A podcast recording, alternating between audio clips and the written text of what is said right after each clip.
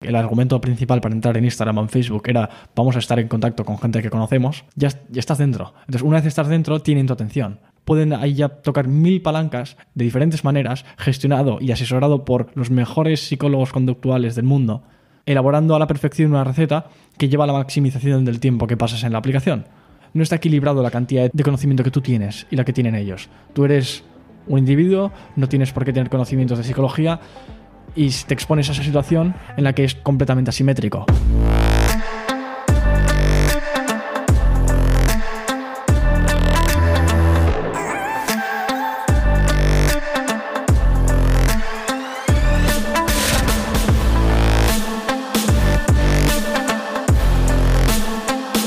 ¿Crees que nuestra atención tiene un precio? Es complicado de responder, ¿sabes?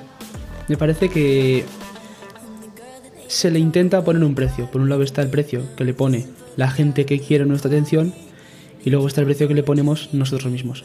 No sé si me explico. O sea, que tú exiges algo a cambio de tu atención.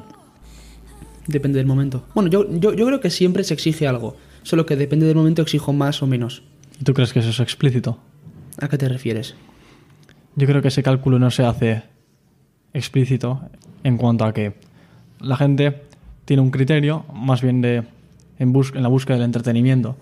Eso es más bien el principio del desarrollo de, la, de, cuan- de cómo maduro eres. Esto, por ejemplo, me ocurrió a mí hace unos años y todavía sigue dándose en alguna medida, en que antes mi único objetivo era entretenerme y veía el entretenimiento como el último de los objetivos posibles. No había algo superior a lo que a la máxima satisfacción momentánea. Y según fui madurando, me di dando cuenta de que la satisfacción no venía en la misma medida ya de lo que era entretenimiento, sino de algo que me fuese a dar un retorno a largo plazo. O bien conocimiento, o relaciones con personas que te importan, o al- más bien algo que en lo que inviertas a largo plazo, que no sientas el feedback inmediato, pero que tú al concebir que eso te va a dar un retorno es lo que más te satisface, porque sabes que estás haciendo lo correcto. Entonces, en la medida en la que esa transición no se haya dado, las personas que sean más inmaduras tenderán a priorizar el entretenimiento, pero no lo hacen de manera explícita. Yo estoy buscando el entretenimiento. Lo, lo hacen más bien a nivel subconsciente, o quizás no subconsciente, son conscientes de que quieren ver el vídeo en TikTok o cualquier cosa que pueda llegar a considerarse como entretenimiento, pero no lo hacen, no hacen un cálculo económico en la cabeza de decir, oye, pues yo quiero ver esto y me sale rentable y calculo cuáles son las alternativas, cuando quizás yo eso sí que lo haga en, en otra medida. A ver, yo creo que cada uno valora su tiempo un poco como quiere. Por ejemplo, para ti es importante tener cierto retorno económico sobre el tiempo que tú inviertes. Es respetable. Yo creo que todos lo tenemos en cierto modo. Si no, yo no iría a la escuela, bueno, a la uni ahora, o alguien no iría a la escuela, o no leería, o lo que sea. Pero sí que creo que depende del momento, o del mo- momento tanto físico. Pues, por ejemplo, si son las 11 de la mañana yo estoy en clase y no puedo ver TikTok. Bueno, en teoría. En la práctica puedo hacer un poco lo que quiera. Igual a las 6 sí que puedo. Pero además de eso sí que en el momento en el que yo esté mentalmente sí que lo que tú has dicho un poco, a mi nivel de madurez afecta directamente lo que valoro ahora mismo. Pero no creo que sea un tema de, de que la gente que tiende a valorar más su tiempo tenga que necesariamente hacer cosas más productivas. Creo que hay gente que puede valorar mucho su tiempo y dedicarlo a jugar a videojuegos, por ejemplo. Claro, pero ahí estaríamos definiendo productividad como retorno monetario. Yo no lo, yo no lo he definido así. ¿A qué- ¿Tú, ¿Tú qué es a lo que te referías? No, aporta- aportación de valor a mi vida. Lo que Sí, sea. no, pero a lo que voy es que no tiene nada que ver lo que valores tu tiempo Mm, con el retorno que va a dar en aquello en lo que inviertes tu tiempo. claro. es eso es a lo que voy. Quiero decir, yo puedo decir, eh, valoro mi tiempo un montón, pero quiero invertirlo en ver esa película que ya la he visto 50 veces y que no me va a aportar nada, tanto monetariamente como no monetariamente. ¿Me explico? Por eso digo que es un tema complejo, es un tema que no creo que se pueda abordar desde el punto de vista productividad o rendimiento económico. Tiene que abordarse más desde un punto de vista de personal. ¿Me explico? Claro, porque ¿cómo determinamos que ver la peli es peor que hacer reflexiones? No, se podría, se podría determinar. Objetivamente, desde un punto. Sí, porque yo creo que, por ejemplo, está demostrado que hacer flexiones, a ver, siempre y cuando no sea hacer todo el día flexiones porque te acabas muriendo, pero hacer flexiones en un momento del- de, de tu vida puede ser mejor para tu salud y te puede hacer a largo plazo vi- vivir más tiempo. En eso está claro. Pero es que no creo que tenga que ver nada. Digo, yo valoro más un tiempo que dedico a hacer flexiones o un tiempo que dedico a ver una película. Y depende del momento. También por eso mismo es lo que estamos diciendo. estamos, estamos en un bucle infinito diciendo... No, no, pero que la teoría económica es- está respaldadísimo. Es la, el decrecimiento de la utilidad marginal de, la util- de la unidad. Por ejemplo, tú te, va- tú te tomas un vaso de agua, si estás muy sediento te satisface muchísimo. El nivel de satisfacción que consigues con ese vaso de agua roza el 100. Completamente, pero esto yo creo que es más... eh, yo valoro más el tiempo cuando no tengo tiempo. Esto es, ese es el dicho, eh, es un... Bueno, es un dicho popular aquí que se dice, eh, pídele algo a... O sea, no, no le pidas algo a un vago porque no lo va a hacer, pídeselo a alguien que tiene poco tiempo. Es porque po- ese poco tiempo que le queda lo, in- lo invierte mejor, quizás porque lo valora más. Pero igual si le preguntas a ese vago, dice, mi hora vale 50 euros. Y si le preguntas a ese tío que es mucho más productivo, dice, vale 20, porque es capaz de invertir más horas. ¿Me explico? Hmm. Entonces, por eso creo que es un tema complejo de abordar desde ese punto de vista. Claro, porque para establecer el valor de algo tienes que compararlo con algo. Tú no puedes determinar cuánto vale un euro sin hacerle el cambio con nada. Tienes Eso que es. decir, un euro vale 1,2 dólares, o vale una taza de café, o lo que sea que lo estés comparando. Tienes que hacer una comparativa. Sin adjetivos, sin comparativas, no existe el valor. Completamente. Tiene que haber algo al otro lado. El valor es una balanza. El valor de por sí es un algo abstracto. Tienes que, es lo que tú dices, tiene que haber algo que lo contrarreste y lo, y lo traiga, digamos, a un plano más, diría físico, pero no tiene por qué ser físico. ¿Me explico? A un plano real. Que lo puedas conceptualizar y que no sea un- algo abstracto, que no, que no tenga es. contrapeso. Porque una unidad de valor, ¿qué es una unidad de valor? Un euro. Un euro es una unidad de valor. Solo que cambiamos el valor por euro. Pero está claro que euro es valor. Pero, uh, ¿qué es? No es nada. Bueno, yo ya tengo la- el concepto asimilado en mi mente de que con un euro puedo, puedo comprar ciertas cosas. Entonces, Yo creo que todos. Si no, el euro carece- carecería de valor. Es, mira, es precisamente Eso lo que pasa con el Bitcoin. Ujú. ¿Tenemos todos asimilado que con el Bitcoin se, puede, se pueden comprar cosas o que se podrían? No, pues por eso el precio fluctúa tanto. ¿Me explico? Por ejemplo, ahora con lo de Ucrania creo que se ha desplomado. Bueno, eso han dicho. Ujú. No lo he mirado, la verdad. Pero bueno, que nos estamos yendo del tema. La determinación del valor del tiempo depende de tu punto de madurez y de tus preferencias. Pero si el tiempo del que dispones lo valoras más o menos, no veo por qué ten- tus gustos tendrían que variar. Si, a- si tú tu tiempo lo valoras muchísimo, y le- es que no entiendo cómo alguien puede valorar más su tiempo que otra persona, porque Yo solo- creo que es también en base a que una persona, en base a lo que te valores tú a ti mismo como persona. ¿Mm? Quiero decir, si yo pienso que soy una mierda, seguramente piense que el tiempo que yo dedico a algo es una mierda también. ¿Mm? Igual no lo tengo asimilado, pero el ejemplo es claro. Fíjate que yo me reúno mañana con Elon Musk ¿Mm? y yo estoy en depresión. Seguramente piense que a- Elon Musk no le voy a aportar nada y que le voy a hacer perder su tiempo. En este caso sí que yo no estoy valorando mi tiempo. Pero si Elon Musk se reúne con alguien, con un admirador, sí que admira su tiempo. O sea, sí que es, es completamente diferente, ¿sabes? ¿Me explico? Valora más el tiempo que le está dedicando al otro porque también se valora más a sí mismo. Claro, pero aquí, aquí est- estás describiendo algo que no necesariamente tiene que ver con el tema, porque tú estás diciendo que si valoras te valoras mucho a ti como persona, tienes una autoestima superior o inferior de, si, la- si te valoras poco, pero eso solo tiene que ver en cuanto a la cantidad de valor que presupones que eres capaz de generar, no en tu voluntad de siempre generar la máxima cantidad de valor posible. Eso todo el mundo lo tiene el que se valora poco, a pesar de pensar que es una persona incapaz de generar mucho valor, siempre va a estar perpetuamente buscando generar la máxima cantidad de valor. Entonces, como dice, yo soy una mierda de persona, yo no voy a ser capaz de aportarle valor a esta otra persona, mejor no me reúno con esta persona, le ahorro el tiempo. Entonces, frente a la alternativa de encontrarme con él, que está, la expectativa de esa persona sería quedar en ridículo y demostrar que es una persona incapaz y que no es digna de su tiempo, del tiempo de la otra persona, el no interactuar con esa persona y decirle que mejor no quedamos es una mejor alternativa. Entonces sí sigue haciendo lo que considera que es más valioso. No, pero aquí yo creo que la discusión no es que haga lo que él crea que es más valioso. ¿Cuál es entonces? Es el cómo de valioso es su tiempo. Imagínate. eh, si mi tiempo, una hora de mi vida vale, echamosle 12 euros, es un sueldo. Vale. Y me voy a reunir con, alguien que su hora vale 100 euros, yo digo, Fua, es que no le voy a hacer gastar ese tiempo, ese dinero. Mejor hago otra cosa. Estoy haciendo algo que es razonable desde el punto de vista del valor. Sin embargo, si estamos... Es que no lo estamos hablando de la diferencia de valor. Yo simplemente digo que el pensar que tu tiempo vale más o menos puede determinar las acciones que, que realices tú con ese tiempo. No tiene nada que ver eso con que no tome la opción más rentable. La opción más rentable la vas a tomar siempre. Pero la vas a tomar en base a lo que tú crees que vale tu tiempo. Estás tomando una decisión en base a tu criterio sobre ti mismo. Y es ese criterio, es ese criterio sobre ti mismo el que estamos hablando ahora, creo yo, vamos. Sí, o sea, si tienes el, estándar más elevado, consideras cosas Sí. más banales como no dignas de ser hechas por ti. Me imagino. Entonces, con este criterio... pero esto solo puede ocurrir cuando hay redundancias en tu vida. Si hay cosas que no son redundantes, si te quedas con las cosas que tienes que hacer sí o sí, puede que ahora mismo yo no necesite ir al baño y que digas, va, mi tiempo ahora mismo no es merecedor de ser utilizado en yendo al baño. Vale, sí, cierto. Pero va a llegar un punto en el que lo único relevante en mi vida va a ser ir al baño, porque la alternativa sería que me explotas la vejiga. Completamente. Pero, por ejemplo, si yo ahora mismo me estoy meando y valoro más mi tiempo que esta grabación, por ejemplo, cogería, me levantaría, iría y volvería. ¿Me explico? Porque eso para estoy valorando más ese tiempo. Pero valoro más es hacer esto que hacer lo otro.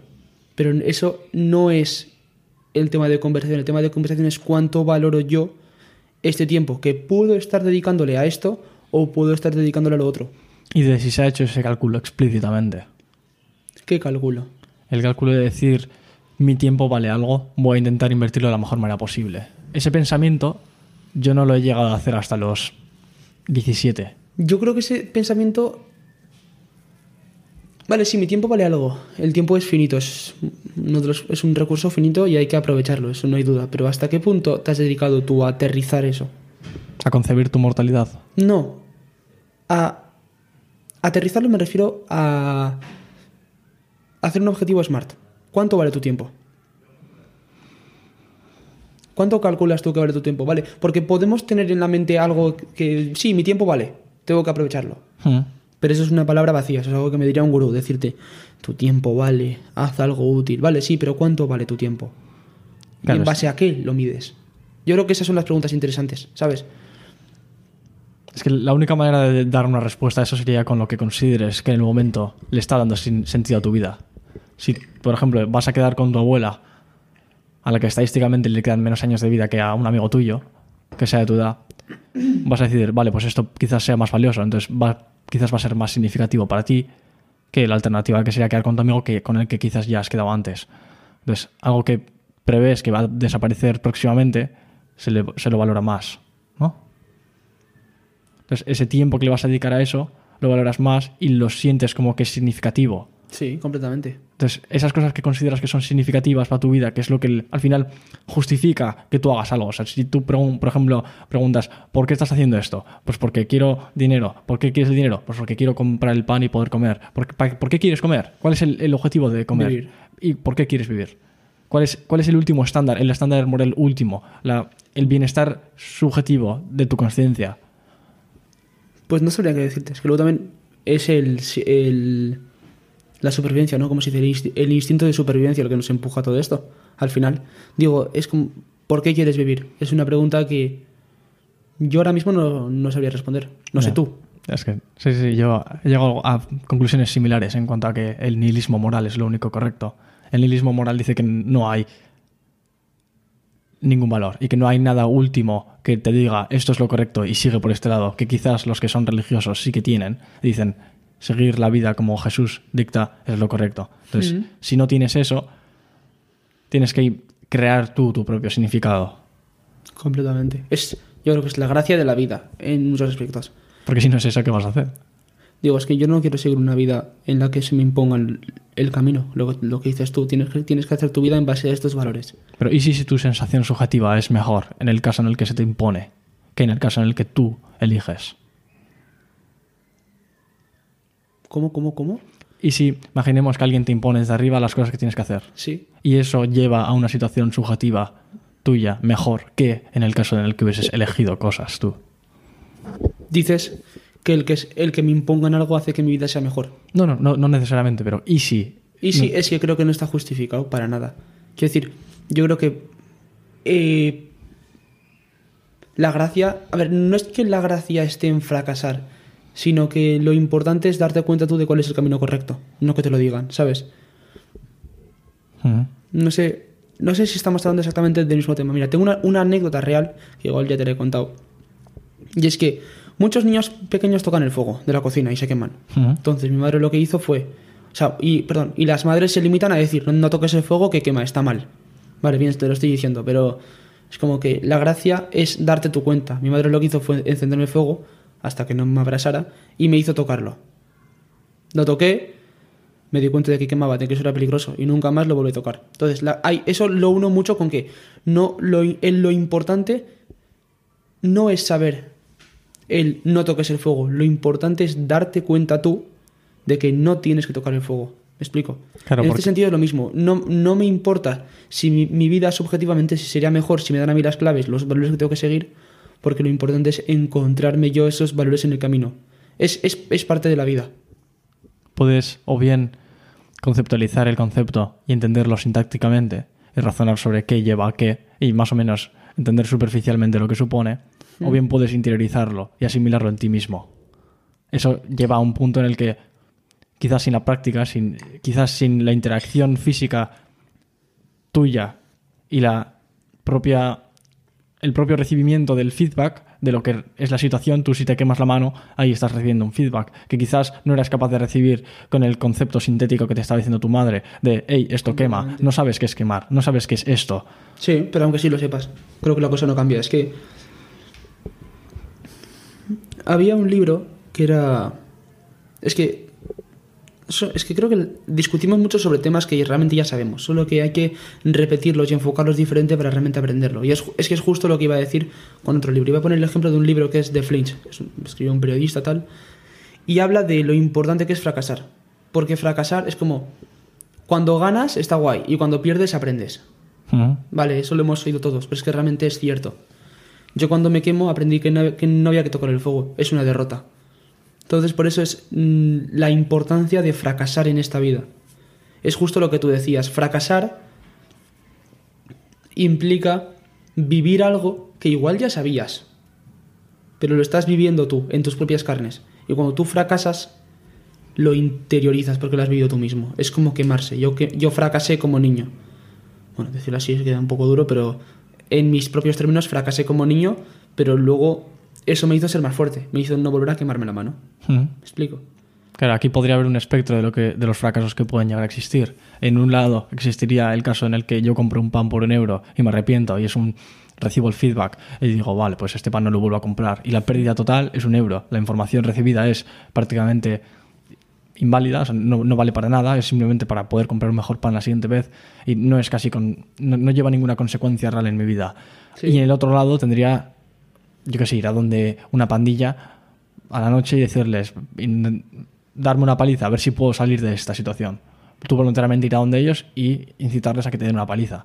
Si en ese caso eres capaz de salir, habrás tenido éxito, pero en caso de que no, nos- no seas capaz de salir, no hay feedback. No Claro, hay, no. no hay capacidad de recuperar la inversión. No, completamente. Pero si aquí entramos. Mira, esta es una buena teoría que hace poco estoy investigando sobre ella. Muy poco, ¿vale? No, Ujú. no le di mucha bola, no vamos a engañarnos. Que era que realmente los niños están en burbujas. Y el problema de las burbujas es que no viven riesgos. Riesgos medidos con un niño. Hay varios parques en, alrededor, de- alrededor del mundo, sobre todo creo que en Londres, si, si mal no recuerdo, que eran parques hechos con maderas, en el que había martillos, había clavos, y era un- una zona más peligrosa para un niño de lo que sería un parque convencional que conocemos aquí, pues que si te caes al suelo pues no te pasa nada. Y eso hace que los niños tomen más riesgos. Y eso es bueno, porque hace que un niño sea capaz de evaluar los riesgos que está tomando. En el caso de que yo me quemase en ese día, tuve un riesgo. Estaba. No, no es que tuve un riesgo, pero estuve bajo una situación que había una decisión correcta y una incorrecta, pero ambas decisiones eran correctas en el sentido que tú has dicho, que no me voy a morir ni que mi vida va a ser peor tomar una u otra. Pero la correcta es no tocar el fuego. Si yo hubiese seguido esa decisión porque mi madre me lo ha dicho y porque no me deja tocar el fuego, y siempre sigo lo que, lo que es lo correcto sin cuestionarme por qué no estoy siguiendo el otro camino y porque se me ha impuesto seguir ese camino, el día que yo tenga que tomar una decisión que realmente sea crucial, lo, lo diré a por la pandilla, yo no, sé capaz, yo no seré capaz de evaluarlo bien. Mm. Por eso es importante que desde, que desde que somos pequeños evaluemos todas las situaciones nosotros mismos y tomemos las decisiones. Es importante que las primeras decisiones sean sin riesgo en el sentido de que si lo hago mal, no morirme, pero poco a poco sí que ir añadiendo más, más riesgo. Entonces, ¿me explico? Hmm. Por ejemplo, igual, eh, si tú le pones, imagínate que yo tengo un hijo, ¿vale? Y que lo crío en una burbuja, literalmente una burbuja llena de colchones, en la que no puede matarse, es imposible que se mate. Y cuando tiene 10 años, lo saco de la burbuja a la calle.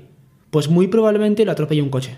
Sí, sí, completamente. Si yo tengo a mi hijo y lo saco a la calle, primero en carrito, y hago que tome decisiones fáciles tal, si un niño sale a la calle con 10 años, ese mismo niño parará cuando venga un coche.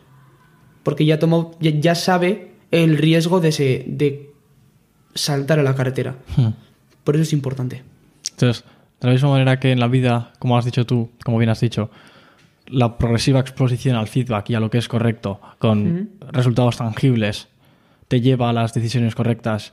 ¿No crees que en las redes sociales esto no está ocurriendo en la misma medida? Porque no eres capaz de discernir de manera correcta qué es qué, cómo, cómo de valioso es cada cosa. En las redes sociales tengo la sensación de que por un lado se consigue un beneficio muy tangible, pero efímero y, e irrelevante, como por ejemplo es- la aceptación social o, la, espe- like.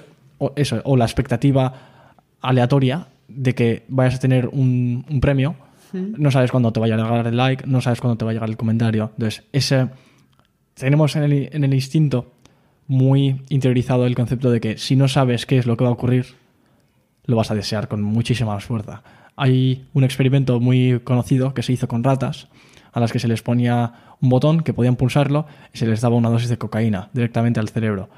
En los casos en los que a estas ratas se les daba, era sistemático, cada vez que lo pulsaban se les daba la, la dosis, acaban pulsando hasta un punto en el que dejaban de, de vivir, porque siempre, siempre es más rentable pulsar ese botón que seguir viviendo o seguir haciendo tus funciones vitales, pero en el caso en el que el retorno no era predecible, en el que quizás le dabas y no funcionaba, la manera en la que le daban no era, no era racional, era desesperada. Era Sí. como si eso era lo último que, que fuesen a hacer. Le daban de una manera des- desesperada, en el sentido de que la pulsaban a la mayor velocidad que podían, con todas sus fuerzas, y en una medida en la que se notaba que es esa inseguridad del retorno lo que genera el intenso deseo de querer volver a generar la interacción. Entonces, mientras que por un lado tenemos estos dos retornos subjetivos que son básicamente un fallo del sistema, un fallo de nuestro software, que es lo que nos da la percepción de la rentabilidad, por el otro lado tenemos un, un perjuicio o un coste que es intangible, que es nuestro tiempo. ¿Qué, qué hubieses hecho si no le hubieses dedicado una hora a esto? No el tienes, coste de oportunidad, ¿no? no, no tienes ni idea, no sabes cómo hacer ese cálculo. O, re- o requiere de hacer un cálculo más elaborado, que es más complejo y no es tan tangible. Entonces, mm, como hay una intangibilidad del coste y hay una, una super tangibilidad del beneficio, se tiende a sobreexplotar esa interacción a pesar de que el beneficio sea menor que el coste. Entonces, tiende al vicio. Sí, completamente. Pero es que en este aspecto ya no creo que sea... Es que creo que hay muchos factores aquí. Está la facilidad, la facilidad que es para mí estar en Instagram o en TikTok, que de hecho no sé si te has fijado, pero en TikTok, que dicen que es la más adictiva de todas, no sé, yo doy fe porque por algo Instagram ha metido Reels, que es lo mismo. Antes tenías que deslizar en la pantalla, ahora ya dándole un toquecito ya te cuadra perfectamente el siguiente post. Un toque, perdona, ¿cómo con toque? Me refiero a que si tú antes tenías que ir bajando, pero te, te podías parar en la sección de comentarios. Vale. Ahora simplemente estás en una publicación de TikTok y deslizas un poco hacia abajo, automáticamente se cuadra la siguiente. Digo, es que es te lo ponen cada vez más fácil, es pa' tontos, hasta un niño puede estar en TikTok.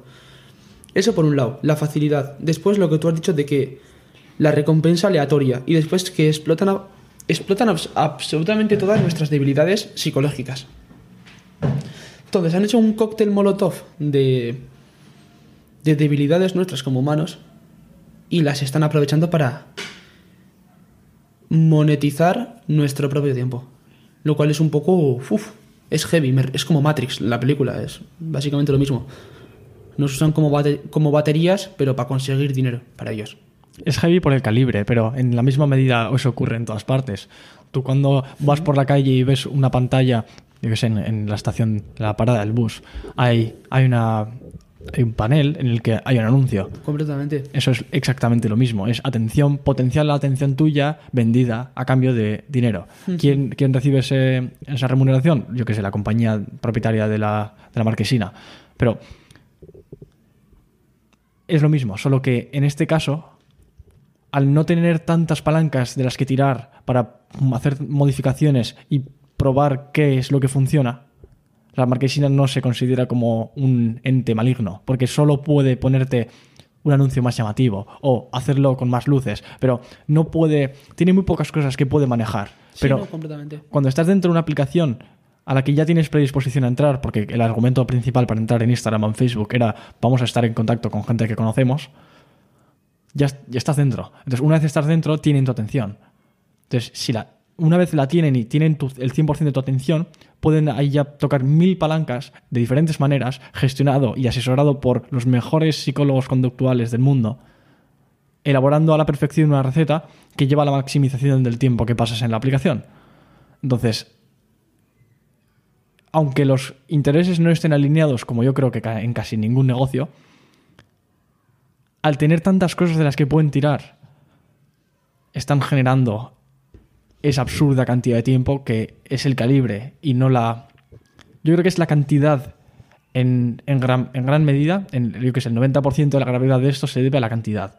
Y luego, cualitativamente quizás también se deba a que el otro 10% de la gravedad de esta situación yo creo que se da cualitativamente de que no es no hay una no está equilibrado la cantidad de, de de conocimiento que tú tienes y la que tienen ellos. Tú eres un individuo, no tienes por qué tener conocimientos de psicología y te expones a esa situación en la que es completamente asimétrico. Sí. De hecho, ahora ah, te voy a parar aquí un momento porque hablando sobre ese tema, hay... mm, Bueno, no, es que haya estudios, es que es un hecho que Google sabe más de nosotros que de lo que puede saber nuestro mejor amigo. nu- Nuestro mejor amigo. De hecho, solo, únicamente buscando... O sea, cuando, piensa que cada búsqueda que tú haces en Google queda registrada en un sitio puedes Google puede saberlo lo que quiera. Puede buscar, por ejemplo, en cuántos estados se ha buscado eh, Estados, es- de Estados Unidos. Te pongo el ejemplo que sí que me pusieron a mí. Se ha buscado Joe Biden frente a Donald Trump para saber en lo- los estados en los que hay más hate hacia Donald Trump, dependiendo de las palabras clave que se buscan. Y luego también yo puedo, si yo busco en un claro ejemplo, en Google, estoy embarazada, soy una, una chica pues de 16, 17 años que tengo la duda y busco estoy embarazada, estoy dando ahí una información a Google que igual ni mis padres saben. Lo cual es que creo que estamos llegando a unos niveles que es preocupante porque Google luego utiliza toda esa información para sacarle rendimiento. ¿Y conoces los recaptchas, los captchas? Sí, información que se queda para que supuestamente cargue más rápida la No, página esos, son después. los, esos son las cookies. Yo hablo de los captchas de comprueba que no eres un robot. ¿Cuáles son semáforos? Ah, vale, sí, sí, sí. Sí, ¿no? Vale, vale, vale. Hace poco leí, o vi, no sé si, no, es que no sé si veo vídeos o leo, muchas veces los confundo, que ¿te has fijado que la mayoría son temas de calles? ¿Cuál es un paso de cebra? ¿Cuáles son señales? Hmm. ¿Cuál, ¿Cuáles son coches? ¿Camiones? ¿Autobuses? Estás ¿Semáforos? alimentando el algoritmo. Sí, es, y, y- y Google lleva alimentando algoritmo, un algoritmo durante muchos años que luego están utilizando para hacer los coches autónomos de Google, para que puedan conducir solos. Hmm. Entonces es curioso de que algo tan inocente como demuestra que no eres un robot, te están cogiendo esa información y luego la están utilizando ellos. Y no estás dando información de ti. Estás dando información como humano. Imagínate lo que serían capaces si das información sobre ti. Es preocupante pensarlo. Yo me pregunto, mientras tú me estabas contando todo, claro, ahora mismo están explotando una, unas cosas limit, o sea, unas cosas que son iguales a, to- a todos los humanos, que es la psicología conductual que estabas mencionando. Hmm. ¿Sería posible en un futuro ver aplicaciones que se modelasen a sí mismo de un modo u otro en base a la conducta del usuario? Por ejemplo, yo, yo no le doy ningún valor a los likes cuando es- hago scroll por TikTok, ¿vale? Nunca doy likes. Ujú. Quizás TikTok piense, hostia, este hombre no da likes, vamos a ponerle un super like al día. Solo uno, a ver si lo gasta. Entonces, si ven que lo gasto, ya me tienen más controlado y son capaces de conocer mejor mi contenido. Entonces, pero tú puedes dar muchos likes. Entonces, que yo tener super likes y tú tener likes normales. ¿Cómo lo ves esto? Es decir, aplicaciones diferentes según la conducta de, de cada persona. Es que eso ya existe. A ti no se te recomiendan los mismos vídeos que a mí. Sí, sí, pero hablo. Eso es en cuanto a contenido. Yo hablo en cuanto a la construcción de la aplicación. Esto. Si empiezas a cambiar la construcción de la página web ¿Sí? por cada individuo, ¿Mm? no creo que eso sea viable, porque eso es muy percibible. Tú ves que yo en mi móvil tengo TikTok y está de manera distinta diseñado. Quizás habría preferencias personales que quieran tenerlo de una manera, entonces entrarían los hacks, entrarían APKs piratas para tenerlo de una manera que más le convenga a la gente o que Sí, pero es que la APK la decides tú como usuario. Yo hablo de un diseño que lo, que lo decida Facebook como empresa, que le convenga a ellos para que tú gastes más tiempo ahí. Yo no, no, no soy capaz de concebir cómo se llegaría a maximizar la monetización en base a modificar la construcción de la página. Yo creo es que... ya, yo creo que ya se hace con el contenido. Tú dices que se vería que si tú entras a tu Instagram y yo entro al mío serían diferentes. Pero es que ya son diferentes por el contenido que tú mismo has dicho. Es al igual que modelan el contenido, modelar la aplicación. ¿Y por qué ibas a hacer eso? para que gasten más tiempo. Por lo que te decía, quizás los likes no son, con- eh, no son eficientes conmigo, pero si meten otra herramienta de interacción con la persona que ha subido eso, sería más eficiente conmigo. Por ejemplo, un dislike. Claro, lo dices como para conseguir... Tienen muchas palancas que pueden tocar, pues es. una que no están tocando es el diseño de la página. Completamente. Entonces quizás poder darles la capacidad o que lo hiciesen maximizaría el tiempo que inviertes en la, Yo creo que sí. página. Porque, por ejemplo, eh, dar likes es una forma fácil de interacción con el usuario. Mm. Y la interacción es humana, a todos nos gusta interactuar. Entonces, cada vez que das like, teóricamente tú también estás contento de haber dado ese feedback de que te gusta. Pero yo no uso el like. Y quizás yo usaría más, más un botón de dislike. ¿Vale? Entonces, quizás si Instagram lo supiera, existe la posibilidad de que a mí me pongan un dislike para mantenerme más tiempo en, la- en- en el Instagram y que a ti te den un like para, mantener, para mantenerte más tiempo. Lo dudo. Dudo que... Porque ahí tendríamos, tendríamos una sensación del trato inegual. Por supuesto, es la gracia. Es, es el trato personalizado por inteligencia artificial. Es que ya se está dando con el contenido, tiene razón, pero si se diese con la estructura de la página, ¿Mm? Consideraríamos que eso es un trato inegual y la las funcionalidades que se te habilitan a ti, al ser distintas que las que se me habilitan a mí, yo con- llegaría a considerar que eso es un trato inegual. Es que lo es. Pero es que es la gracia. Mira. Eh, so- bueno, no sé. Sabes que soy camarero yo. Sí, sí. Bueno, soy. Poco, poco, pero soy camarero en mi tiempo libre. Vale. Eh, a cada cliente le gusta que le traten de una forma diferente. Mm. Yo he tenido clientes a los que tienes que tratarles de usted. Bueno, me obligan a tratarles de usted a los clientes donde yo trabajo, pero bueno, hay, hay algunos que les gusta y, te- y lo hago y les conozco y por eso les, les trato de usted. Pero hay otros a los que cuando ya han venido var- varias veces les gusta que les trate de tú. Y de hecho me lo dicen, tuteame. Hay una correlación entre el número de canas y la proclividad que tienes de tratar como usted ¿Entre el a qué? la Perdona, gente. ¿entre el qué? Entre el número de canas o el porcentaje de canas de una persona y... Pues no lo sé, porque yo tengo muchas canas y no me gusta que me traten de usted. No, hombre, no, pero de- y- quizás las, las canas serían un mal proxy, pero la edad percibida de la otra Sí, persona. yo, yo creo que sí. O en base a lo que ellos creen que tú como persona joven deberías respetarles. Pero bueno, ese es, ese es otro tema muy interesante. ¿Y por qué el usted es más respeto? Me parece absurdo. Eso es otro tema que. Ese es, pero sí, eso de la educación me parece que es un tema para otro podcast muy diferente. Dejémoslo que, archivado. Lo que quiero decir es que yo como camarero trato diferente a mis usuarios dependiendo de cómo les gusta a ellos que les traten.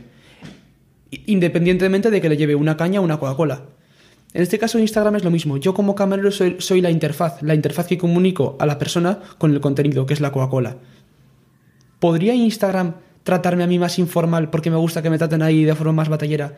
Pero que si entra una persona de, de 80 años, por ejemplo, el icono de la casa en vez de ser una casa sea un castillo porque es más refinado y una persona más mayor, por ejemplo. Pregunto. Hostia. Es una puerta que no han abierto y igual sería hasta interesante que lo hicieran. Yo creo que no está abierta o no la explotan porque ya lo han probado. Puede ser. ¿Tú de verdad te crees que es que los- las personas con más talento del mundo, el talento se mueve por el dinero. Y en los sitios en los que más cotizado está el, talento, en los que son en los que más capacidad se tiene de producir valor.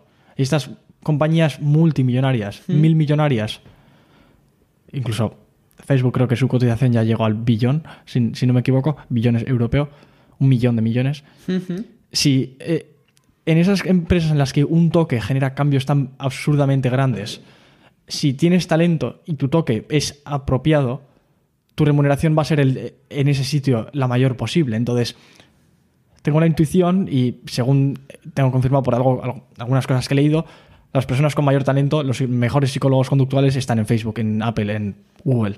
Sí. Entonces, ¿por qué? Porque el- es donde más se, se les puja. Entonces van ahí. Entonces. ¿tú de verdad te crees que habrías sido capaz de determinar algo que ellos no? Aquí desde la humildad de este podcast.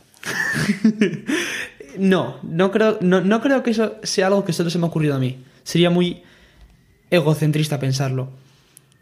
Pero sin embargo es algo que no hemos visto en las redes sociales. Precisamente, es- yo creo que esto es el sesgo de supervivencia. No lo vemos porque no funciona. No tiene por qué. Puede ser que no lo veamos porque Facebook no, se atre- no se ha atrevido a implementarlo. Hay una guerra en redes sociales muy grande. ¿Sí? Eh, TikTok no es de Facebook, por ejemplo. Snapchat está ahí también. Eh, hay, hay una guerra en redes sociales y la pregunta es,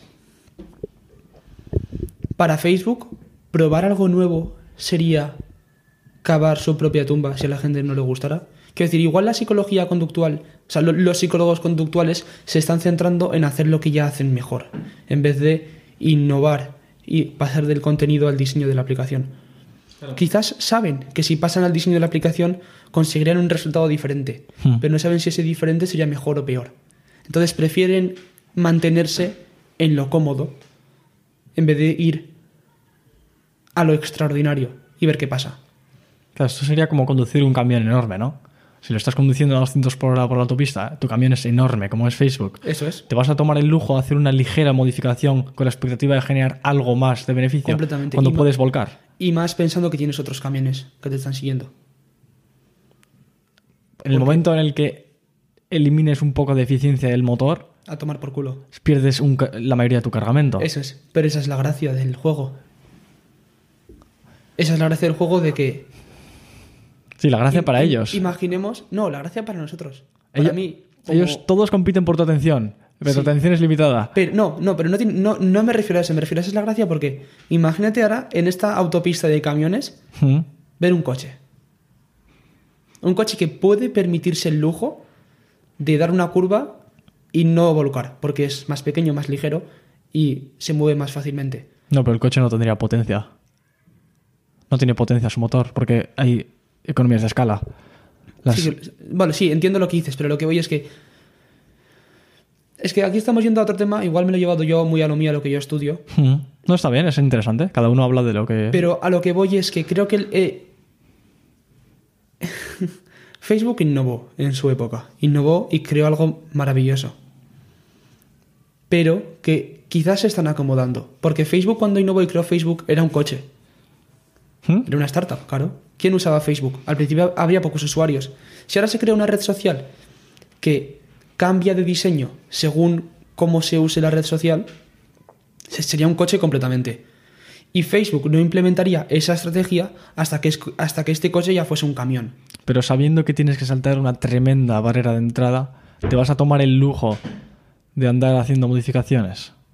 ¿Como coche? Sí. Porque si no hago modificaciones no puedo ganar contra Facebook. Y si no tienes un mínimo de usuarios que genere rentabilidad, porque imagínate, tú vas a po- a descargarte una aplicación de mensajería que no use nadie, ¿con quién, te vas, con quién vas a hablar? No lo vas Ese a es, ese, es el, ese, es el dilema- ese es el problema de las plataformas multilaterales. Que extraen el valor de comunicar a dos, bueno, a dos o más entes entre ellos. Digo entes porque no, no tiene por qué ser. Por ejemplo, LinkedIn es entre empresas y personas, o entre personas y personas, por eso digo entes. Ujú. Ese es, es el huevo y la gallina. ¿Qué fue primero, el huevo o la gallina? En este caso, ¿qué, qué fue primero, yo o el usuario con, con el que interactúo? ¿Sabes? Es como un, un eterno dilema Es que no es uno u otro, es una evolución. por eso mismo. Mucha gente lo que hace es subvencionar un lado para que venga el otro. Pero bueno, ese es otro tema ya. Eso es ya como arrancamos un- una plataforma multilateral. A- a- el tema a lo que voy es que al principio o soy un coche que voy pegando volantazos por ahí porque puedo permitirme volcar, o nunca un, o nunca llegaré a ser un camión. Facebook no puede permitirse hacer ese cambio.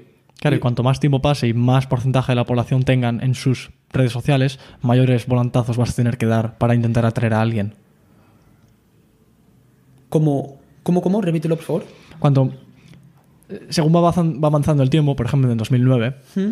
empezar una red social, se me ocurre, que sería algo más sencillo que ahora, porque ya está todo muy asentado, la gente ya tiene dónde su, su necesi- la hipotética necesidad que fueses a suplir con tu nueva red social ya está siendo suplida con otras. Eso es. Y una, ya está siendo suplida, está, supliendo, está siendo suplida bien, y dos, está, supliendo su- está siendo suplida de una manera que tú no vas a poder proveer porque no es- tienes la gente. Entonces, cuanto mayor sea ese escalón que tienes que saltar, ese muro que te va a costar, Mayor será el volatazo que tienes que pegar. Exactamente, sí.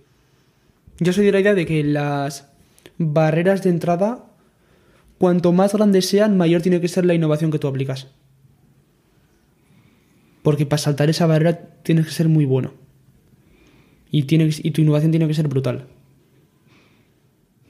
o alinear los intereses de alguna manera con alguien que ya haya conseguido saltarla. Sí, pero no van a aceptar. No van a aceptar. Ellos no van a aceptar pegar el volantazo por ti. No, no da pegar el volantazo, sino que, su- que en su comunidad se ponga una publicidad de atracción a tu, comu- a tu Bueno, comunidad. sí, pero, entonces estamos, pero no, no importa. Porque, porque Snapchat aceptaría eso.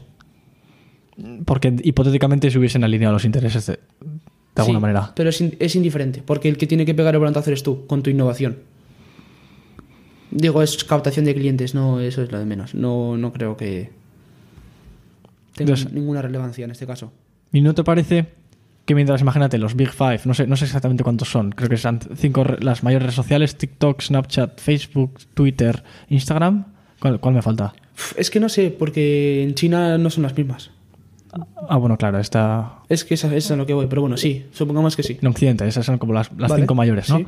Pues están todas estas cinco con los mejores psicólogos detrás, tratando, tratando de maximizar que pases la cantidad de tiempo que pases en sus plataformas y claro, un segundo que pases en una se la quitas a otra. Entonces, Completamente. todo el mundo tira con- de, las manera- de la manera más agresiva posible de tu tiempo. Entonces, eso en cierta medida ellos no lo ven como un, como un juego suma cero.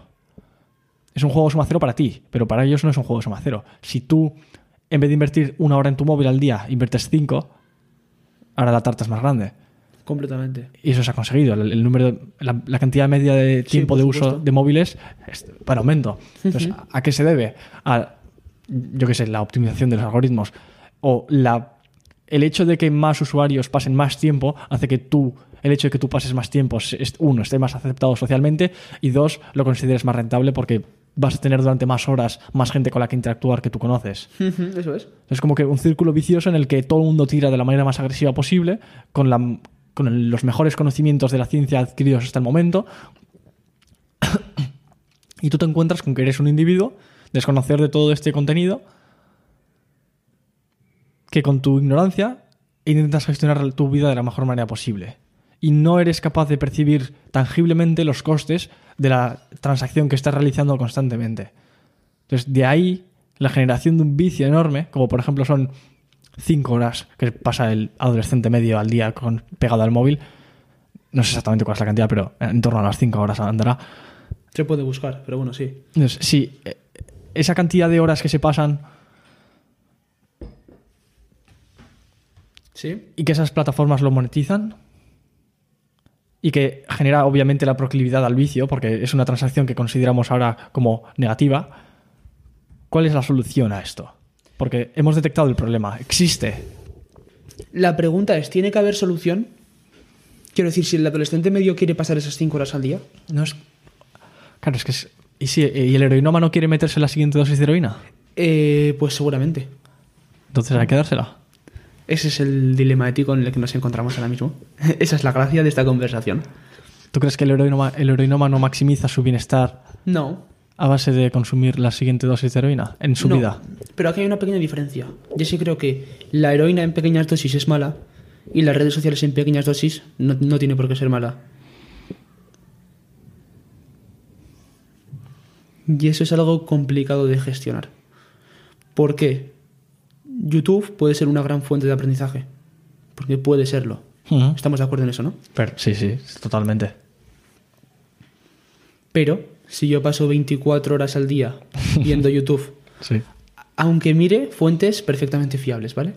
Yo me empollo todos los cursos de Harvard que hay en... Bueno, no sé si Harvard sube vídeos. Bueno, sé que el MIT sí que sube. Y veo aparte todos los canales de divulgación científica que hay en YouTube.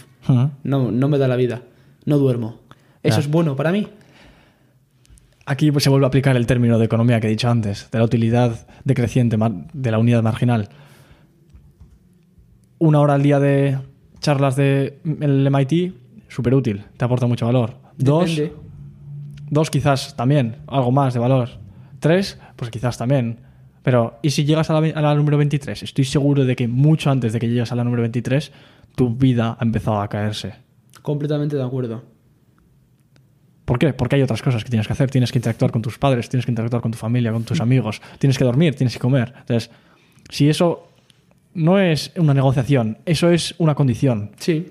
El tema es que la única persona capaz de determinar cuánto tiempo, en qué momento deja de ser bueno y pasa a ser malo eres tú. Y este es el... Nos acercamos, por cierto, me dicen desde el pinganillo que el adolescente medio pasa una hora y 20 minutos al día en Instagram. Solo en Instagram. Solo en Instagram. Eh, será más en, si juntamos TikTok y todo eso. Bueno, luego ya si añadimos YouTube, una puta locura. Bueno, ¿qué, es, qué estaba diciendo? Que la proclividad al vicio, ¿cómo se soluciona? ¿Qué solución Ah, sí, mm, es que no la hay. Es, y nos estamos acercando a la paradoja del montón de arena. ¿La conoces? No, no la conozco. No la conoces, dice. Muy, es, es muy sencilla. Hay un montón de arena. ¿Cuántos granos de arena tiene el montón? Ya, vale, sí, no, no se no, sabe. no puedes determinarlo. No, es que tiene 694. ¿Y si le quito uno? ¿Sigue siendo un montón? Si le quito dos, si le pongo uno. Claro. Entonces es, ¿cuántos segundos es lo óptimo para ver en YouTube? No se puede saber. Porque, Bueno. y, y un segundo más es bueno o malo. Pero lo, uno mi- menos. pero lo mismo pasa con las acciones de Tesla. ¿Cuánto tiene que valer su acción? Sí, sí, completamente. ¿Y cu- cuál es la solución a, que, que le da el mercado? La fluctuación constante. Eso es. La adaptación claro, la- al nuevo entorno. Sí, pero en este caso, un joven no puede luchar contra esto. No puede luchar contra YouTube. No puede, es imposible. Y como sociedad, ¿qué, qué solución tenemos frente a la incapacidad de gestionar algo? Yo creo que es muy individual. No, no lo es, es completamente lo opuesto. ¿Tú crees? Porque como sociedad, imagínate, yo no tengo carne de conducir. ¿Mm? ¿Me, me pondrías ahora fre- frente a un, ca- un camión de 20 toneladas? No, para nada. Vale, ¿por qué? Porque soy incapaz de gestionar eso. Sí. Yo, imagínate, soy menor de edad, Hmm. que no lo soy. ¿Me pondrías a ser capaz de gestionar mi vida en cuanto a consumo de drogas, acceder a locales de ocio nocturno, cualquier tipo de cosas que, a la, que se consigue la potestad de hacerlo a los 18? No. Quizás a los 18 no sea la edad adecuada y estoy, muy de acuerdo. Quizás tendría que variar entre personas y no sé exactamente qué criterios se tendría que utilizar. Es que eso es. Mira, mm, vamos, voy a unir esto con algo que hemos, de lo que hemos comentado ya antes, y es que depende de la persona. Es lo que decíamos del tomar decisiones con riesgo hace ya unos buenos 30 minutos. ¿Te acuerdas? Sí. En este caso es lo mismo. Es como, yo creo que si hemos educado a los chavales en una buena sociedad, bueno, chavales, a los jóvenes, es decir, chavales suena mal, a los jóvenes, bien, los hemos educado de una forma correcta, en la que ya han tomado decisiones y han aprendido lo que es bueno y es malo para ellos, no tendríamos que preocuparnos. Pero si criamos a los niños en una sociedad en la que les decimos, por un lado, no toques el fuego y les damos una tablet con TikTok delante, ¿qué les estamos enseñando? TikTok bueno, fuego malo. Y el fuego malo, vale, sí está bien, pero TikTok bueno, eso es, algo que queremos enseñarles. Pero es que no se les está enseñando que TikTok es bueno. Se les, no, pero no se les está privando de ello igual que se les priva del fuego. Eso es. Porque, ¿Me es un, porque es un problema al que nunca nos hemos expuesto. Completamente de acuerdo. Entonces, ¿cómo vas a lidiar? Es como la primera novia que tienes. Hmm. ¿Vas a saber qué hacer en cada momento? No tienes ni puta idea. La vas a cagar.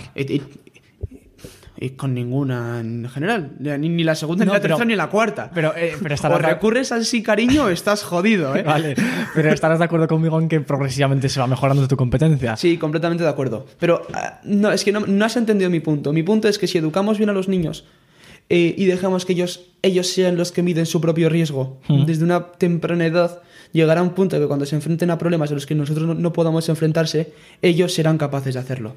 Porque ellos se crían con la tecnología. Tú empiezas enseñándoles, eh, o sea, tú les empiezas haciendo- dejando que se quemen. Primero se queman el fuego, saben que eso no hay que hacerlo. Después le dejas que anden en bici. Se caen de la bici, sabes, saben que hay que mantener el equilibrio.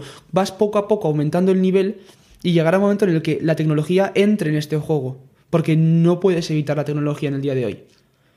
¿Sabes? Entonces yo creo que para cuando llegue el punto en el que el niño tenga que enfrentarse a Instagram o TikTok, estará preparado para saber que no puede pasar 5 horas al día ahí.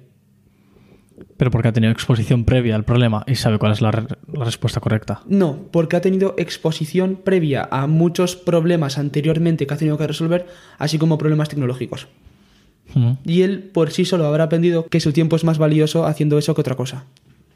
¿Me explico? Mm. Mira, moraleja, educación. Sí, pero la educación es un, un problema a largo plazo. Es algo similar ocurre con, las, con el sistema público de pensiones.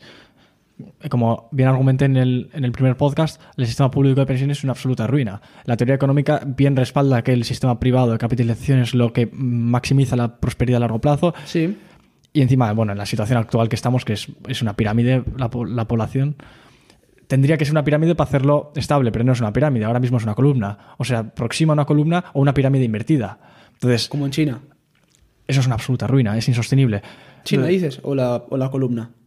La, la columna es más o menos insostenible, pero la pirámide invertida, que es más o menos ahora nuestra distribución poblacional, es la- el paradigma de la insostenibilidad. Y lo Sí. va a ser en mayor medida según los baby boomers lleguen a la jubilación. Entonces, si ya se sabe que una cosa es lo correcto frente a la alternativa o frente a lo que existe ahora, pero la transición requiere de un periodo de adaptación a la nueva situación, ¿Mm?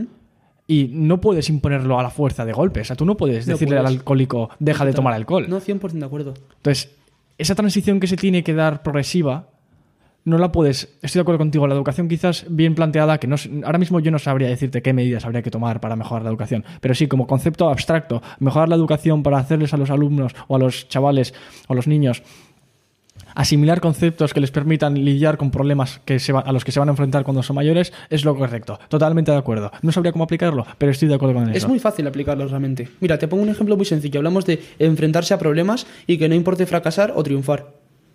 Eh, colegio. ¿Te puedes permitir fracasar? ¿Está bien visto el fracaso en un colegio? No.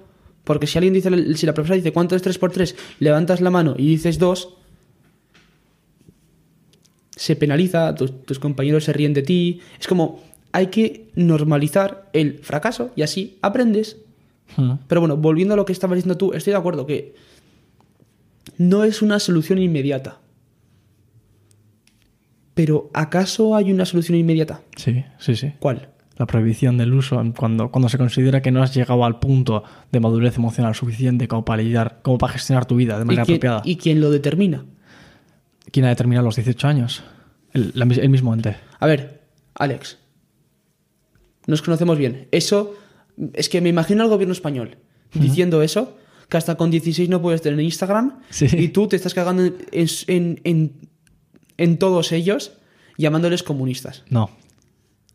Yo Soy muy libertario. A mí me gustaría la existencia de un Estado mínimo. Estoy de acuerdo, pero creo que existen los fallos de mercado. Completamente de acuerdo. Entonces, en la medida en la que existe un fallo de mercado y que el mercado no sea capaz de lidiar con problemas, que quizás el Estado sí que disponga de una herramienta, como por ejemplo es la coacción, para lidiar con ello, Sí. las- la existencia de la intervención del Estado en eso estaría justificada. Pero claro, una vez el Estado pone, la, pone el pie en la puerta, ya está abierta. Completamente, pero bueno, y aparte otra cosa más. Las redes sociales, si no me equivoco, ya están, ya tienen medidas de edad, ¿no? Sí, sí, sí. Claro, entonces es- eso es algo que ya se hace en principio. Claro, ya se hace, pero porque la alternativa sería que se les ta- ta- ta- tachase de lo peor. Entonces tú, tú dices que hagan medidas más duras respecto a esto. No, no, no. Yo no, no digo que Dices Por- que es una posible solución. Eso es. Yo, yo digo Vale. que si no eres capaz de gestionar algo y prohibirte el acceso a eso es lo correcto, como por ejemplo salón de juego, alcohol, drogas, yo qué sé, mil cosas se hacen con la mayoría de edad o a los 16. No, hasta los 16 no puedes conducir una moto pequeña. A los 16 sí. A los 18 una más grande. Y a los 21 una aún más grande. ¿Por qué? Porque según se va adquiriendo madurez, tienes la capacidad de gestionar un vehículo más grande. Algo parecido ocurre con tu con los recursos de los que dispones en tu vida. Entonces, Sí. si el tiempo es el mejor o el más relevante recurso que tienes, O ¿por el único. Sí, es verdad, es el único. Entonces, ¿por qué ese recurso, frente a ese recurso, no se han puesto nin- ninguna medida restrictiva? Que, que ya la hay, en cierta medida. Los padres te dicen como lo que en inglés se llama un rule of thumb, el, la regla general de, hey, no, niño, no pases tantas horas con el móvil. Eh, sí, eso pero, es como... sí, pero no se aplica en este caso, es como es irrelevante. No, pero si eso no existiese, si ese freno en última instancia que existe de los padres eh, detrás vigilando a los niños no existiese, ¿de verdad crees que el tiempo que invierten los niños en, en los teléfonos no sería aún mayor? Sí, lo, lo sería. Entonces, es eso, es, es un, es un freno que está siendo activado, está activo. Entonces, si no existiese, el carro iría muchísimo más, el- más rápido en la cuesta, en la cuesta abajo que estamos yendo ahora mismo. Entonces, hay algo de freno. Entonces, ¿cómo se puede aumentar eso para que no se metan la hostia? Bueno, que ya se la están metiendo parcialmente, porque hay tiempo, cada vez que se dilapida una hora de tiempo, se está. No, Te no estás metiendo. Tampoco es tanto. Es por lo que decíamos antes de YouTube, productividad. eh. En ese sentido. Eh, ¿Debería de ponerse freno? Sí. Sin embargo, creo que con Internet pasa algo curioso. Y es una herramienta, es un arma de doble filo. Es algo que si utilizas bien, tiene muchísimo poder. Yo no privaría a mi hijo de, a mi hijo de 8 años de Internet. ¿Mm? Si, si tuviese un hijo. ¿Crees que sería capaz de gestionarlo? Ese es mi trabajo como padre. ¿Internet insupervisado o supervisado? Depende de lo capaz o no capaz que sea para gestionarse él mismo en Internet. Juzgado por ti como padre. Depende de la capacidad que tenga mi, mi propio hijo de juzgarse a sí mismo. Eso, eso, pero esa capacidad que tiene él la tienes que juzgar tú. La- hombre, sí, completamente. Pero a lo que... Es que es lo que decíamos, yo quizás no... Es que yo no... Yo no voy a tener una respuesta a cuánto tiempo tiene que pasar en redes sociales. No la buscamos. Completamente, pero él será el que tiene la respuesta. Yo solo tengo que saber cuándo él está preparado Mm. para no solo tener la respuesta, sino tomarla. Tomar acción en, en base a esa respuesta. Claro, vale, vale, vale. Entonces, si yo tengo un hijo que es un puto Mozart o un Einstein, que con cuatro años ya es capaz de... Bueno, ya es muy inteligente y es, y es capaz de tomar las decisiones que yo considero que sean correctas, él solo, por sí mismo, sin que yo le diga nada, y es capaz, y veo que es capaz de gestionar su propio tiempo, ¿por qué no voy a dejarle Instagram? Con cuatro años. A ver, sé que es un caso muy extremo y que nunca va a darse. Pongamos en vez de cuatro, 14. Ujú, ¿Vale? vale. Con 14 años veo que ya es capaz de gestionar su tiempo. ¿Por qué iba a privarlo yo de una herramienta tan potente como puede ser Instagram? Vale. ¿Por qué iba a privarlo yo de YouTube? ¿Me explico? Yo no soy quien para hacerlo. Pero claro, es que hay, cada niño es un mundo. Pero ¿cómo, cómo que no eres, tú no eres quién? Tú lo eres todo. No, porque si yo determino que él ya es capaz de determinarlo por sí mismo de forma correcta, yo no tengo por qué hacerlo. Mira, es como yo aún, yo aún vivo con mi madre, vivo, vi- vivo feliz, y hay cosas en las que mi madre pues me dice, esto es así por, por mis cojones, básicamente. Por ejemplo, cuando toca fregar, dice, Eric, friegas tú por mis santos cojones. Y me imagino que en tu caso será igual. Sí, sí. Pues completamente. Pero yo recuerdo una época en la que mi madre me- decía, Eric, no puedes pasarte jugando a la Wii más de dos horas. Ahora mismo se me siguen imponiendo cosas respecto a lo de fregar, pero no respecto a cuánto tiempo paso en redes sociales ni delante de una pantalla. Mm. Pues me refiero a eso mismo. Se, te, pre- se te presupone capacidad de gestionar eso. Exactamente. Digo, yo no voy a tener capacidad de gestionarlo todo así, en un clic, de un día para otro. Pero has confundido normas. La norma de la Wii no se debía Sí, a lo mismo sí, que la norma del- de fregar. No, La norma de fregar es cuestión de convivencia, de que yo te doy algo, a cambio exijo algo. Bueno, La- vale. Si ahora mismo mi madre viene y me, y me encuentra un cogollo de marihuana metido en, en el culo de Pinocho, que tengo un peluche, pues me, me caería la bronca de San Dios. Y eso que tengo casi 21 años Y que vamos, en- dentro de nada, en, en- en Estados Unidos sería, sería legal, en mi caso, fumar marihuana. ¿No? Con 21 se podría, en principio. No en todos Estados Unidos, pero en, Bueno, sí, algunos, sí, con, con estados. 21 es, ¿no? No sé exactamente qué edad. Bueno, no tengo ni idea. El tema es que poco me falta. Y ahora todo mi madre me echaría una bronca. 20 21 es la edad de beber. Creo Sí. que es consumo de marihuana en California, por ejemplo, creo que es con 18. ¿En serio? Sí. Bueno, pues mira, puedo consumir marihuana en, en Ma- en California. Y yo te garantizo que si voy a California con mi madre y mi madre me pilla fumándome un canuto, No tienes por qué ir a California, puedes ir a Países Bajos. bueno, vale, pues en países es que prefiero California. Vale, vale, pues. no, ahora, en serio. Voy y mi madre me pilla con un canuto, me pega una hostia que es monumental y le digo, pero mamá, es legal. Y te digo que me pega otra hostia por decir eso. Porque ya me supone capaz de hacerlo. Pero es que el único criterio no es lo que es legal o lo que, o lo que no. También está el criterio que quizás sea subóptimo de tu madre o de cualquier padre o de cualquier persona, porque no somos perfectos como humanos. Entonces, si su criterio no se adapta a lo que es la perfección de lo que se debería hacer en cada momento, podríamos argumentar sobre que quizás se debería permitir consumir marihuana en California porque es legal o por cualquier otro motivo. No, no necesariamente estoy a favor o en contra de consumir marihuana, Vale, sí, estoy de acuerdo. pero, pero como mayormente tu madre tiene la verdad de su lado, tu madre sabe que tirarte por la ventana es negativo. Tu madre sabe supuesto. que no hacer ejercicio y que consumir comida insana todo el día es algo negativo. Exactamente. Entonces, mayormente po- podremos argumentar sobre que del, del 90 al 100 tu, en tu madre, tu madre la caga. Pero como todo el mundo. Sí. Y, y que hay cosas que se podrían mejorar, por supuesto, pero como es mayormente correcto, creo que tumbar la figura del padre que mayormente lo hace bien sería aún más perjudicial. Sí, pero yo no estoy diciendo que tumbar la figura del padre. Yo digo que el padre sea capaz de dejarle a su hijo libertad de decisión cada vez mayor. Entonces, si yo veo que mi hijo con 14 ya tiene capacidad de decisión sobre algo tan importante como su gestión del tiempo en redes sociales, bueno, el tiempo y imagen, porque sube fotos y eso es otra movida, pero bueno, hablamos de tiempo. Eh, ser capaz yo de pasar a un segundo plano. ¿Me explico? Al final eso es la vida, ¿no? Completamente. Por eso digo que esa, es, esa creo que es la moraleja que hay que sacar aquí ahora mismo. Y esto es algo que se puede aplicar desde ya, realmente.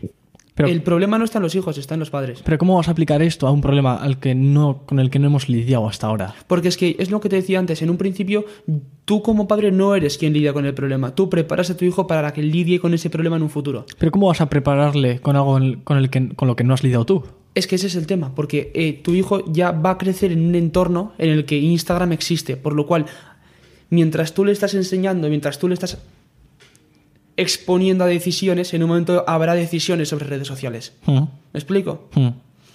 Entonces, lo que haces es prepararlo para que el día que llegue esa decisión, o bueno, no es, es el primer día que tenga que tomar esa decisión, esté preparado para hacerlo.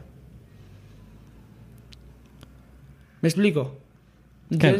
Entonces, porque... Eso, eso sería instaurarle una mentalidad de adaptación al entorno constante. Es que creo que esa es la mentalidad que tenemos que instaurar en nuestros, en nuestros jóvenes. Quiero decir, no creo que valga para nada la escuela precisamente por eso, porque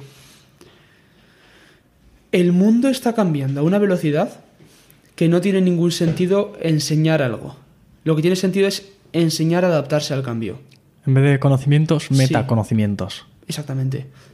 Conocimientos que sean capaces de hacerte adaptar al cambio. Esto leí un libro que es Nomad Society, que es la sociedad Nomad, que los Nomads son precisamente los que son nómadas de conocimiento. Que el término precisamente lo dice. Es como yo soy nómada del conocimiento cuando soy capaz de pasar de un conocimiento a otro conocimiento. Pero eso requiere conocimiento, lo que dices tú, un metaconocimiento, has dicho, ¿no? Sí, eso es. que es el que me ayude a hacerlo. Tenemos que enseñar a los, a los jóvenes a hacer eso, no a bien, mal, no fracases, todo eso. Hay que enseñarles a que ellos tomen sus propias decisiones. Y cuanto antes se consiga eso, mejor. Porque antes eran independientes a nivel de decisiones. Vale. Y creo que es la única forma de resolverlo. Y realmente, si se instala un buen sistema educativo, porque piensa que los niños pasan ocho horas en el colegio. Digo, que no son pocas. Mm. Si se hace bien, esto se podría en un año implementar en las escuelas y en dos años terminaríamos con gran parte de las adicciones. Sí, bueno, aquí estás hablando de que si, el, si la comunidad científica tendría más o menos, estaría de acuerdo en que unas medidas fuesen las correctas, que se llevasen a cabo. No, es que no hablo de medidas, hablo de con la correcta educación, ¿Sí? los propios niños dejarían de usar tanto las redes sociales. Ah, claro, sí, sí, estoy de acuerdo. Pero Por eso mismo. Y no creo que sea una medida tan a largo plazo. Lo que pasa es que en este querido mundo, tal y como funciona la educación y los cambios en la educación y todo eso, pues sería a largo plazo, pero porque es un país, bueno, es un país, es un mundo que no es muy ágil, no es lean. Pero porque, pero porque es necesario. Esa, esa rigidez es necesaria para el correcto funcionamiento del sistema. A, to- a todos los niveles. O sea, tú, tú abogas ahora mismo por la adaptación al entorno, Sí. por la constante adaptación. Sí. Pero esa adaptación no es infinita. O sea, tú en la cantidad de cosas en las que puedes adaptarte, podrías adaptarte a absolutamente todo. Por ejemplo, esto, algo, parecido, algo similar ocurre en la, en la evolución. si, tú- si en una generación mueren los que no tenían el brazo más largo, los que, ten- los que lo tenían iban a sobrevivir. Pues hay una adaptación. Pero Sí.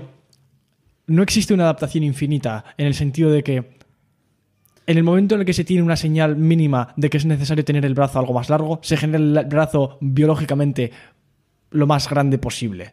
Sí, no, estoy de acuerdo. no, no es una sensibilidad infinita el cambio. Ti- Tiene que haber alguna sensibilidad y quizás más de la que hay ahora, pero no puede ser la máxima posible.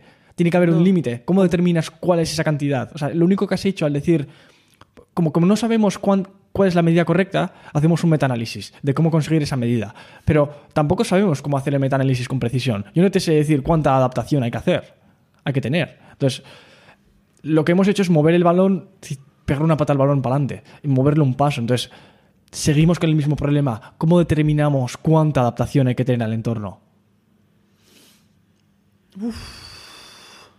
Es complicado esto, ¿eh? Sí.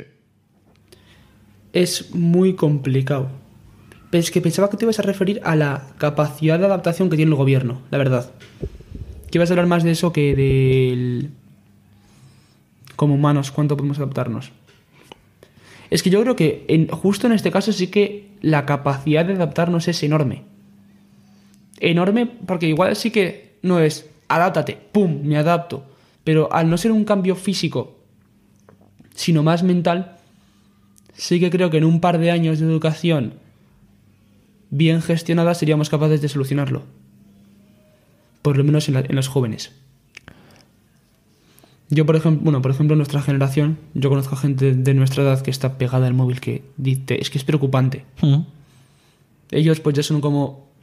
Somos un poco caso perdido en ese sentido, porque tendríamos que volver, porque es que ya, como en principio so- somos capaces de gestionar nu- nuestras propias decisiones y cuando se nos pone en duda nos ofendemos, que es normal.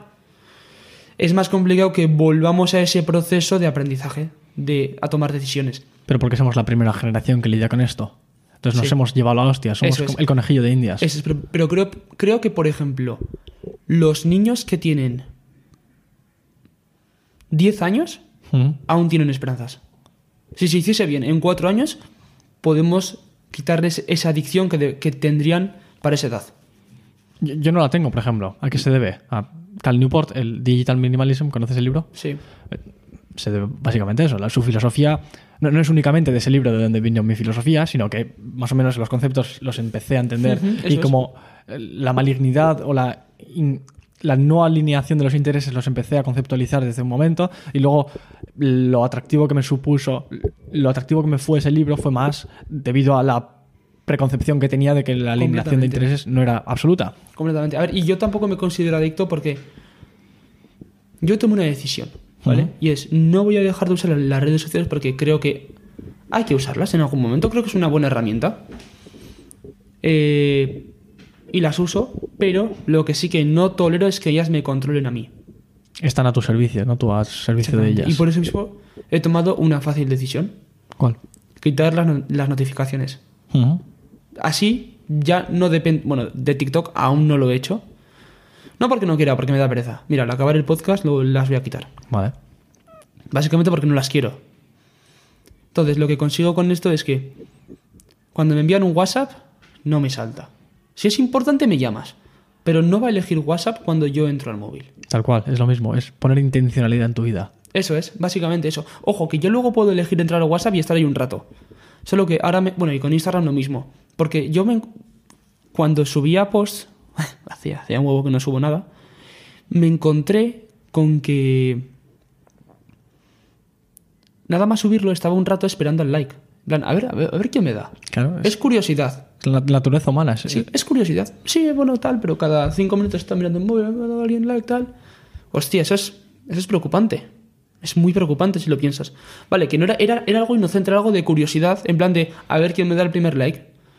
Ya, pero coño, a mí me preocupaba, ¿sabes? Pero tú sabes lo potente que es tener una fuente de aceptación social en una mente que no ha sido 100% desarrollada. Bueno, ni siquiera, aunque, aunque ya tuvieses 25 años o Sí, la que es la edad que- peligroso, sí. aún no estamos adaptados biológicamente para lidiar con este tipo No, de- de, herramientas. Solo es que, bueno, no, no estamos preparados, pero ahí entra el poder que tiene cada uno. Yo, por ejemplo, creo que puedo gestionarlo fácilmente. Bueno, pero yo hablo a nivel biológico, ¿eh? No, sí, completamente. De instintos sí, totalmente sí, sí, los instintos- disfuncionales. Los instintos te dan duro y encima lo peor es que yo, y creo que la mayoría de gente se da cuenta de la cantidad de horas que tira la mierda con TikTok e Instagram. Pero- Yo lo veo. Bueno, Yo- eso simboliza esperanza. Si te das cuenta, Sí, pero hay un y- feedback, te estás quemando. Sí, completamente. Y, y no soy el único. Yo, por ejemplo, estoy tirado en el sofá muchas veces y digo, ¿qué coño hago con Instagram? Tal. Paso dos más y lo dejo. Y luego no lo dejo, pero porque soy un puto vago de mierda. Mm. Pero me doy cuenta de, de- de que lo que hago no, no es que no esté bien, sino que no quiero hacerlo. Algo percibes la quemadura. Completamente. Y me duele. Créeme que me duele. Vale. Por no está, no está todo el pescado vendido. No, por supuesto que no. Y con TikTok todavía. Pero con, Ins- con WhatsApp, buah, eso es, WhatsApp está completamente a mi servicio. Tengo ¿Sí? yo el poder absoluto de WhatsApp. Claro, ahí no hay algoritmo, ¿no? No, no hay. Pero... No me gusta hablar por WhatsApp con la gente. ¿Eres capaz de ver WhatsApp dos veces al día, a las 6 de la tarde y a las 12 de la mañana? ¿Serías capaz de hacer eso? Pues no lo sé, la verdad. El tema es que tengo WhatsApp únicamente por cuestiones de... Tengo ahí el grupo de la uni, se hablan cosas interesantes. Por ejemplo, hoy, hoy tenía que estar en la uni a las 3, a las 3 de la tarde para hacer una cosa de 3 a 4. A las 4 otra cosa, lo que te he comentado de Costa Rica. Sí. Entonces estaba en la uni y me han dicho por WhatsApp, se cancela. Te garantizo que si no llego a ver WhatsApp hasta las 6, me cago en todo. Cuando veo que son las 3 y no, y no hay nadie ahí, ¿sabes? Vale, vale, vale. Entonces en ese sentido sí que lo necesito. Pero Pero eres capaz de adaptarte a la situación. Cuando percibes que es necesario Sí, el feedback inmediato, lo miras. Pero no, no feedback inmediato. Cuando quiero, cuando quiero mirarlo, porque si creo que es algo de. Por ejemplo, no sé si me has enviado un WhatsApp antes, antes, eh, al subir aquí. Me has dicho, Eric, ya estoy abajo. No sé, pero me has llamado. Sí, solo te he llamado. Lo, lo agradezco porque es como, bueno, bien, pues me has llamado, es importante, pues me llamas. Ya está, acéptalo. Totalmente. Acepta que si es importante, conmigo me tienes que llamar. Y mucha gente se ofende cuando le quito las notificaciones. Eric, es que no me has leído. Bueno, pues te jodes, así te lo digo. ¿Y no crees que eso va en contra de la, del sentimiento generalizado que se está dando ahora en, el- en el usuario medio de los móviles? Que los móviles en un principio, cuando se inventaron, eran para darte la capacidad de hacer llamadas. Mm. Pero ahora, como tienen tantas funcionalidades, lo que hacemos es utilizarlos. Entonces, cuando alguien te llama, te cabreas y dices, no tú, ¿eh? pero el, el usuario medio del móvil, quiero seguir utilizando mi móvil. ¿Puedes no llamarme? Sí, de hecho he visto memes acerca de eso. Y sabes que algo está generalizado cuando ves un meme. Sí, sí, tal cual. Es un buen proxy de lo generalizado que es algo. Que está algo. La verdad es que sí. Pero no sé, en fin, creo que es importante educación y ser conscientes de, de eso que hablamos ahora mismo. De que están a tu servicio, no estás tú al de ellos.